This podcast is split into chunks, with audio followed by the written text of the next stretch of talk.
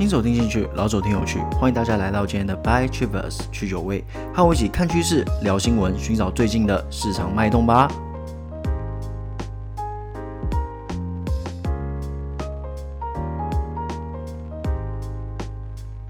OK，第二天啦，开工的第二天，假日症候群有没有结束了啊？有没有还是觉得很累？如果有的话，没关系，听我的节目，打起点精神来。好了，让我们来看看今天我们要讲些什么新闻吧。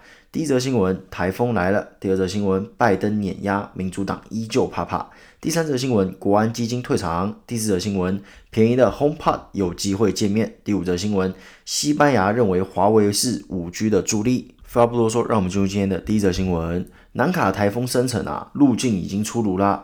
位在南海的热带性低气压，今天在下午的时候，也就是你们的昨天的下午啊，增强为第十六号台风南卡。然后未来会往西往海南岛方向前进，那对台湾啊是没有直接威胁，不过因为外围的环流啦，所以说迎风面的地区会有明显的降雨，那包含基隆北海岸啊、宜兰以及大台北地区，那还有东半部啦，就有可能会大雨或者是豪雨。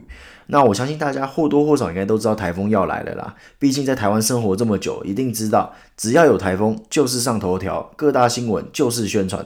不过 just in case 啦，我怕有些人太忙不知道这件事情。诶，不过要忙到不知道有台风，那应该真的蛮忙的啦。反正漏网之鱼的各位不用担心，现在既然已经知道了，就多多注意啦。出门至少带把伞，不要像我一样常常被雨水 gank。呃，出门下雨买一把伞，真的是遇水就破财，遇水则发，这是骗人的，好不好？遇水就破财，马上就买一把伞，不知道被 seven 被 family 赚了不知道多少钱。好啦，反正总而言之，这种冤枉钱就不要花啦，就是出门就带把折叠伞啊，也不占空间嘛，就摆在包包里面啊。好啦，进入今天的第二则新闻，拜登民调全面碾压川普啊，但是民主党啊却还是有点怕怕的哦。主要就是因为啊，四年前希拉瑞成为川普的手下败将啊，那个创伤让他们现在记忆犹新啊。虽然近一个星期以来公布的新民调都显示说啊，拜登正在扩大领先幅度，甚至超越之前的新高啊，就像跟股市一样嘛，创新高永远是多头的开始嘛。不过自由主义派啊，尤尤其是那些非常热衷的这些网民，他们就是还是很担心啦，有点无奈啦，或者说有点愤怒，就是说你们不要这么的怎么说，不要因为我们拜登民调高就。放心了，就轻敌了，不要这样子。像当初的希拉瑞可能就有点轻敌嘛。有些人就说啊，那反正你都会上，我就不投了，就是因为轻敌，所以希拉瑞才被干掉嘛。啊，说到希拉瑞，他真的是有点可怜啊，因为上次的创伤啊，所以他到现在仍然觉得说哇。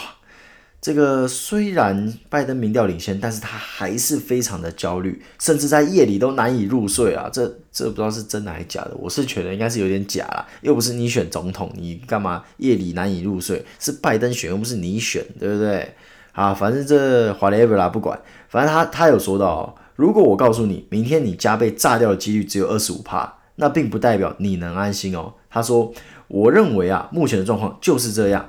什么样的状况呢？就是说，你家随时会被炸掉的状况啦。啊，这个比喻我是蛮能理解的啊。但是我是觉得啊，也不是你选，也是不用这么的难以入睡啦。多睡点觉嘛，睡觉是舒服的。像我最近这么忙，都不能好好的睡一个觉，多么希望可以好好的睡一波觉啊，对不对？诶，一觉醒来精神气爽，那就很棒嘛，对不对？你不要为了拜登睡不着觉啊，多多亏嘛。好啦，总而言之，一朝被蛇咬，十年怕草绳呐。我们的蕊姐一定是常常做噩梦啦。不过我必须说，我我认同啦，我认同她说的，就是不到最后一刻，绝对不要大意啦。我说过很多次，我就再说一次，现在的状况就是五五波，但是天平倒向拜登。不过之前拜登的那些哦，我要当总统，我的老婆是 First Lady，这些言论很明显就是大意的啦。不过真的很幸好，我们普哥出院之后，各种超次元操作，不然的话，拜登真的会很危险。其实我自己是很纳闷啊，其实川普的迅速康复哦，是一个非常大的利器。诶，怎么说嘞？因为这可以证实说，他之前一直想淡化的啊，没什么啦，就是流感这件事情其实是对的哦。毕竟哇，我七十四岁了。我进去出来才花三天，啊！你们那些二三十岁的年轻人们在怕什么东西？总而言之啊，我们就看剩不到一个月啦，川普还有什么绝招吧？就看他能拿出什么招来扭转现在的战局啦。不过还是重申哦，依旧是五五坡，再加上因为美国人的选举制度不一样，选举人票数嘛，有没有可能？诶，一个 gank 被选举人被体制 gank，有没有这样的机会？也是有可能嘛。所以拜登也是不用高兴得太早啦。好，接着进入我们今天的第三则新闻。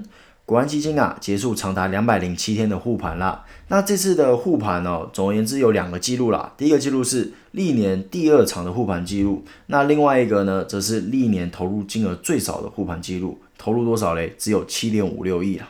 好了，总而言之，各位。这次护盘我觉得是非常成功的啦，为什么嘞？因为指数上来啦，而且国安基金没有真的大撒钱哦。也就是说啊，这次国安基金的退场，或许心理的影响会比实际影响大得多啦。但是如果投资人已经知道说啊，只有七点五亿。那可能连心理的影响都不太会有哦，毕竟台股一天的成交量是一千两百亿左右，有时候还会飙到两千亿。那你七点五亿到底算什么？说不定随便一个大户拿出来的钱都比七点五亿多了。不过这也正正是代表了政府用小钱达到点火的作用。虽然我觉得这次救市的成功最大的功臣不是国安基金啊，最大的功臣是 FED 的无限 QE 啦。因为毕竟我们的指数跟着美国走啊，对不对？美国涨，我们基本上也一直一起涨啊。这边有些朋友可能没有什么太大的概念啊，就是说国安基金撒七点五亿到底是多还是少嘞？对不对？哇，七点五亿，有些人一辈子都赚不到七点五亿，你说七点五亿很少，真的假的？好啦，前面有说过，跟总成交量比啊是少的嘛，一千两百亿比七点五亿，你会说这是多吗？而且那只是一天哦，它是两百零七天撒七点五亿，我们台股是一天一千两百亿哦。而且一千两百亿是最近一千两百亿算是少的哦，平常都是一千两百亿到两千亿之间吧，我记得差不多这个 range。总而言之啊，OK，那你说啊，我们不要跟成交量比，那我们跟历年来比怎么样？我们开头已经说过了啊，这次是历年来投的钱最少的一次哦。好，那我们来看第二少是多少钱？第二少是十六亿，而且当时只护盘十三天。各位，十六亿跟七点五亿差不多两倍呢。所以说啊，我们这次过了这么久，只投了七点五亿。我觉得 CB 值是非常高的啦。话说这次国安基金的退场，我相信大家都可以预测到啦。毕竟现在的台股真的是蛮稳定的，国际也没有什么太多的动荡的理由。说真的，当然疫情依旧在，但是首先有两点要跟大家做一个分享啦。第一点就是台湾的疫情根本不是问题，这我相信大家都知道嘛。有谁在戴口罩吗？有谁走在路上都在戴口罩吗？诶，我离开的时候是没有啦，我不知道现在有没有。我相信现在应该只会更没有啦。那第二个，各国的股市哦，对疫情这个利空消息的钝化，尤其是美股，基本上只要聚焦在纾困案有没有过而已啦。就是现在的美股就是这副尿性啊。你说要一个大崩盘等级的修正，就只有两种嘛。之前跟各位又分享过了，一个是致死率飙高，另外一个是。欧洲各国回到三月时期的封城等级哦，不是说现在这种封城等级，是要回到三月那个时候的封城等级才有机会。综上所述啦，我觉得这次的股灾算是顺利的撑过去了。By the way，这个国安基金有赚啊，好像赚了六趴吧，我觉得算是一个 happy ending 啦。对吧？蛮值得开心的，说真的。好，进入今天的第四则新闻，这个平价版的 HomePod 啊，有机会跟着 iPhone 十二一起出来哦。那这个有多平价嘞？预估大概是九十九美金啦，并且啊，可串联同样内建有 UWB 超宽频晶片的苹果自家产品装置啊，比方说 iPhone 手机啊、Apple Watch 啊，甚至我觉得只要是苹果出的一些产品，应该都可以啦，毕竟都是苹果自家的晶片嘛。好啦，各位，很明显的。现在即将要步入智慧家电的战国时代了。之前跟各位说过，我们之后买的已经不是说啊，我买什么品牌的手机，我买什么品牌的电视，我买什么品牌的冷气机，我们买的，可能会是一套系统。至少我是这么觉得啦。我也跟各位说过，在智慧家电这一块，中国的品牌已经是相对领先的，而且领先的非常多。现在苹果推一个九十九美金的 HomePod，我觉得真的不用多说了啦。这个概念跟印表机一模一样。醉翁之意不在酒，印表机为什么便宜？因为要你买墨水啊。HomePod 为什么便宜？因为要你买智慧家电啊。总而言之啊，智慧家电将走进你我的生活之中啊。我觉得在这边各位可以期待两件事情。第一件是什么？第一件事，我们的生活啊会更加的便利，一些酷炫的玩意儿啊，比方说之后我们的书桌可可能可以直接帮手机无线充电，或者说镜子可以直接显示出今日的天气等。干，我说真的，我真的很期待。我觉得那真的一定会帅到一个爆炸。诶，各位可以想吗？未来生活，诶，我们即将就要过到未来生活了。第二点啊，整个市场会做大。就像我之前跟各位分析的，原本不需要三 C 的东西，之后都会需要了。比方说电灯要加晶片，你们现在电灯会需要加晶片吗？对不对？不需用吧？你现在电灯可以用手机遥控吗？诶，可能可以啦，但是那就是智慧家电了嘛。我说的是一般的啊，对不对？用手这样子，诶，开关开关的那种啦。那还有之后的桌子要加晶片啊，要不然怎么显示一些屏幕什么的？马桶可能要加晶片啊。诶，虽然现在的免治马桶应该也是有点晶片的成分啦，不过我说的是未来那种。更更炫炮的马桶啊，说不定未来免治马桶都是标配啦。这边跟一些诶没有用过免治马桶的听众分享一下，免治马桶真的好用。哎，我没有收钱哦，我的频道根本小小咖嘛，没有人要置入。我这边是诚心推荐免治马桶给大家，希望大家都可以享受免治马桶的好啊。好，拉回来，那这一块啊，其实就是台厂的，真的是台厂的，怎么讲？主场啦，就是说，诶，这些小东西啊，晶片啊，记忆体啊，这些都是台厂的主场。所以说，这整个趋势啊，最爽的，我觉得不会是什么 Apple 啊，什么品牌厂，我觉得最爽的会是台厂。所以说，乘着这股浪潮啊，我个人是蛮期待台股的后市啊。话说，之前有分析过智慧家电，在鸿蒙那一集啊，我有做一集专门在讲鸿蒙系统的。毕竟鸿蒙系统主打的就是互联网。那有兴趣的朋友可以回去翻那个集数，然后拿出来听听看，就是说，诶，那呃，智慧家电的状况到底是怎样嘞？那中国又领先到什么样的程度呢？大家都可以在那一集找出点端倪啦。好了，进入今天的最后一则新闻，第五则新闻，西班牙首相啊，他说这个华为将助力西班牙的五 G 发展哦。各位，我之前有听很多人分析说啊，川普打贸易战啊，要搞死中国。那有人说，诶，其实是有更深层的含义。是要借此逼中国啊，只能用美国企业供应的材料。那我这边提出我的看法啦，不一定对哦，我只是拿出来跟大家讨论而已。我的结论是这么说的啦，以上皆非，就只有两个字：选举。好，那我先说说为何我不认同第一种想法。很简单，你觉得美国搞得死中国吗？你你们自己想一想，美国搞得死中国吗？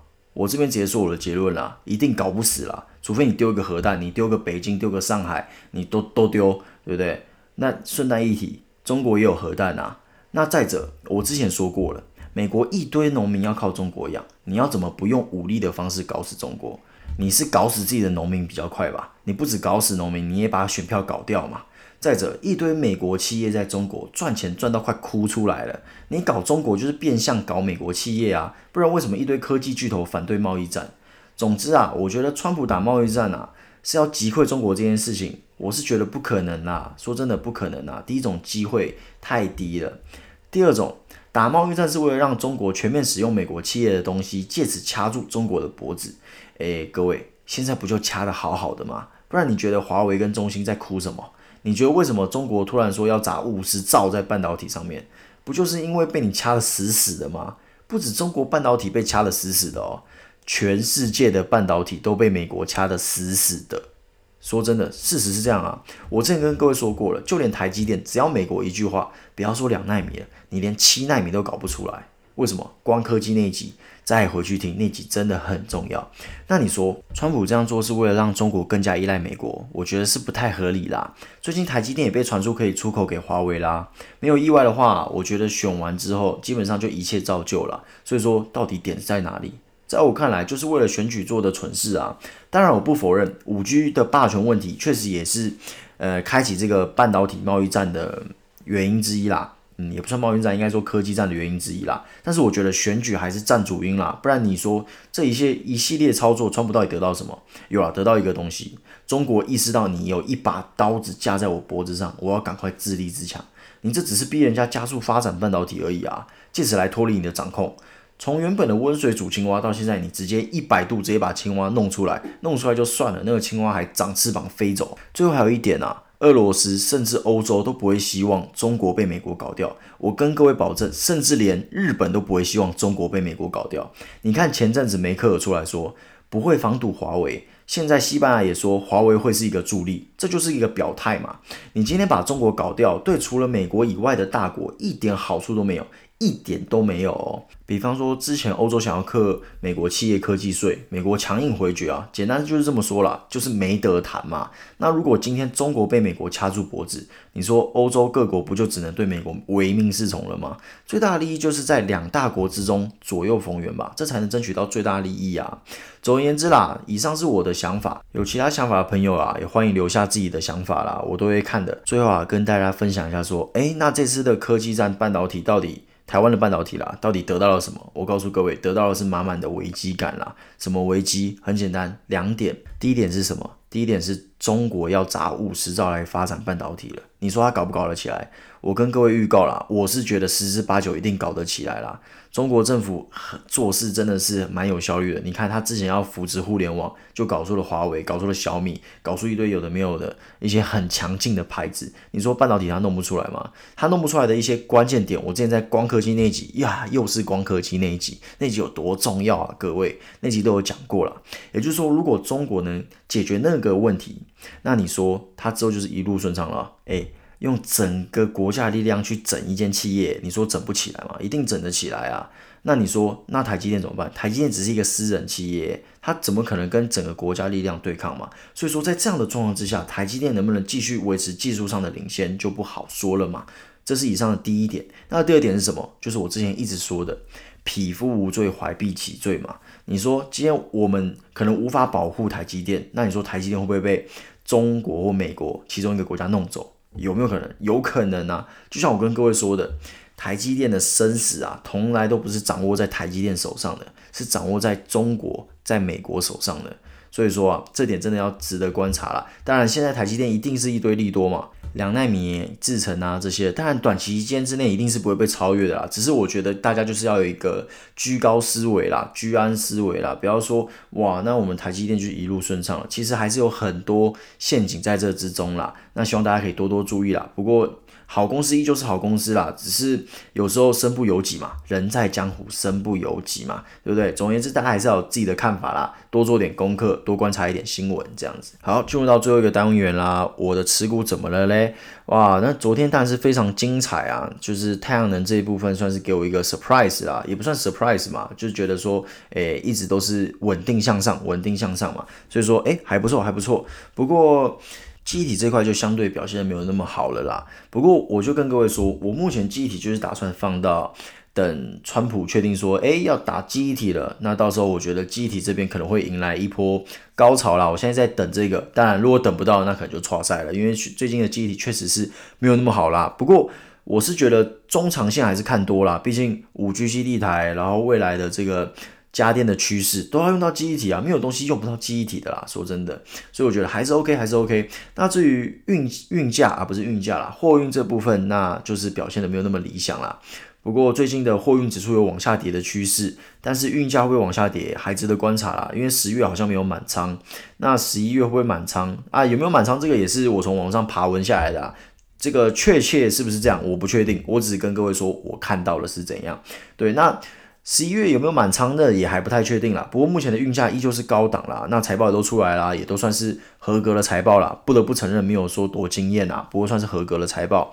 总而言之，还是继续放着观察啦。我目前的布局是这样啦，因为我还有其他想要布局的一些部分。那如果航运这在短期之内还是没有一些明显的成长的话，我可能就把它出掉这样子。那到时候会跟各位分享，那可能到时候就是认赔之类的，不管，反正就是。当我买入的理由没有了，那就是出掉，就这么简单。我之前说过，我就是等到九月运价出来，但九月运价出来了，如果它没有拉，我就是出掉，就这么简单。对，那还有其他的部分的话。一些啊，原物料股的话，表现的就是袅袅的啦，因为最近的钱都不在船厂嘛，最近的钱都在 IC 啊，都在一些比较更新颖的，比方说太阳能啊、绿能这些概念上面，还有防疫，目前钱都在这边。那变成说，那你资金流到船厂的就相对比较少嘛，管你利多新闻再多，没有钱玩你，你还是涨不上来啊，对不对？好啦，今天我的心得分享就到这边啦，那希望大家都有愉快的一天啊，然后注意台风。好啦。那就明天见喽，拜拜。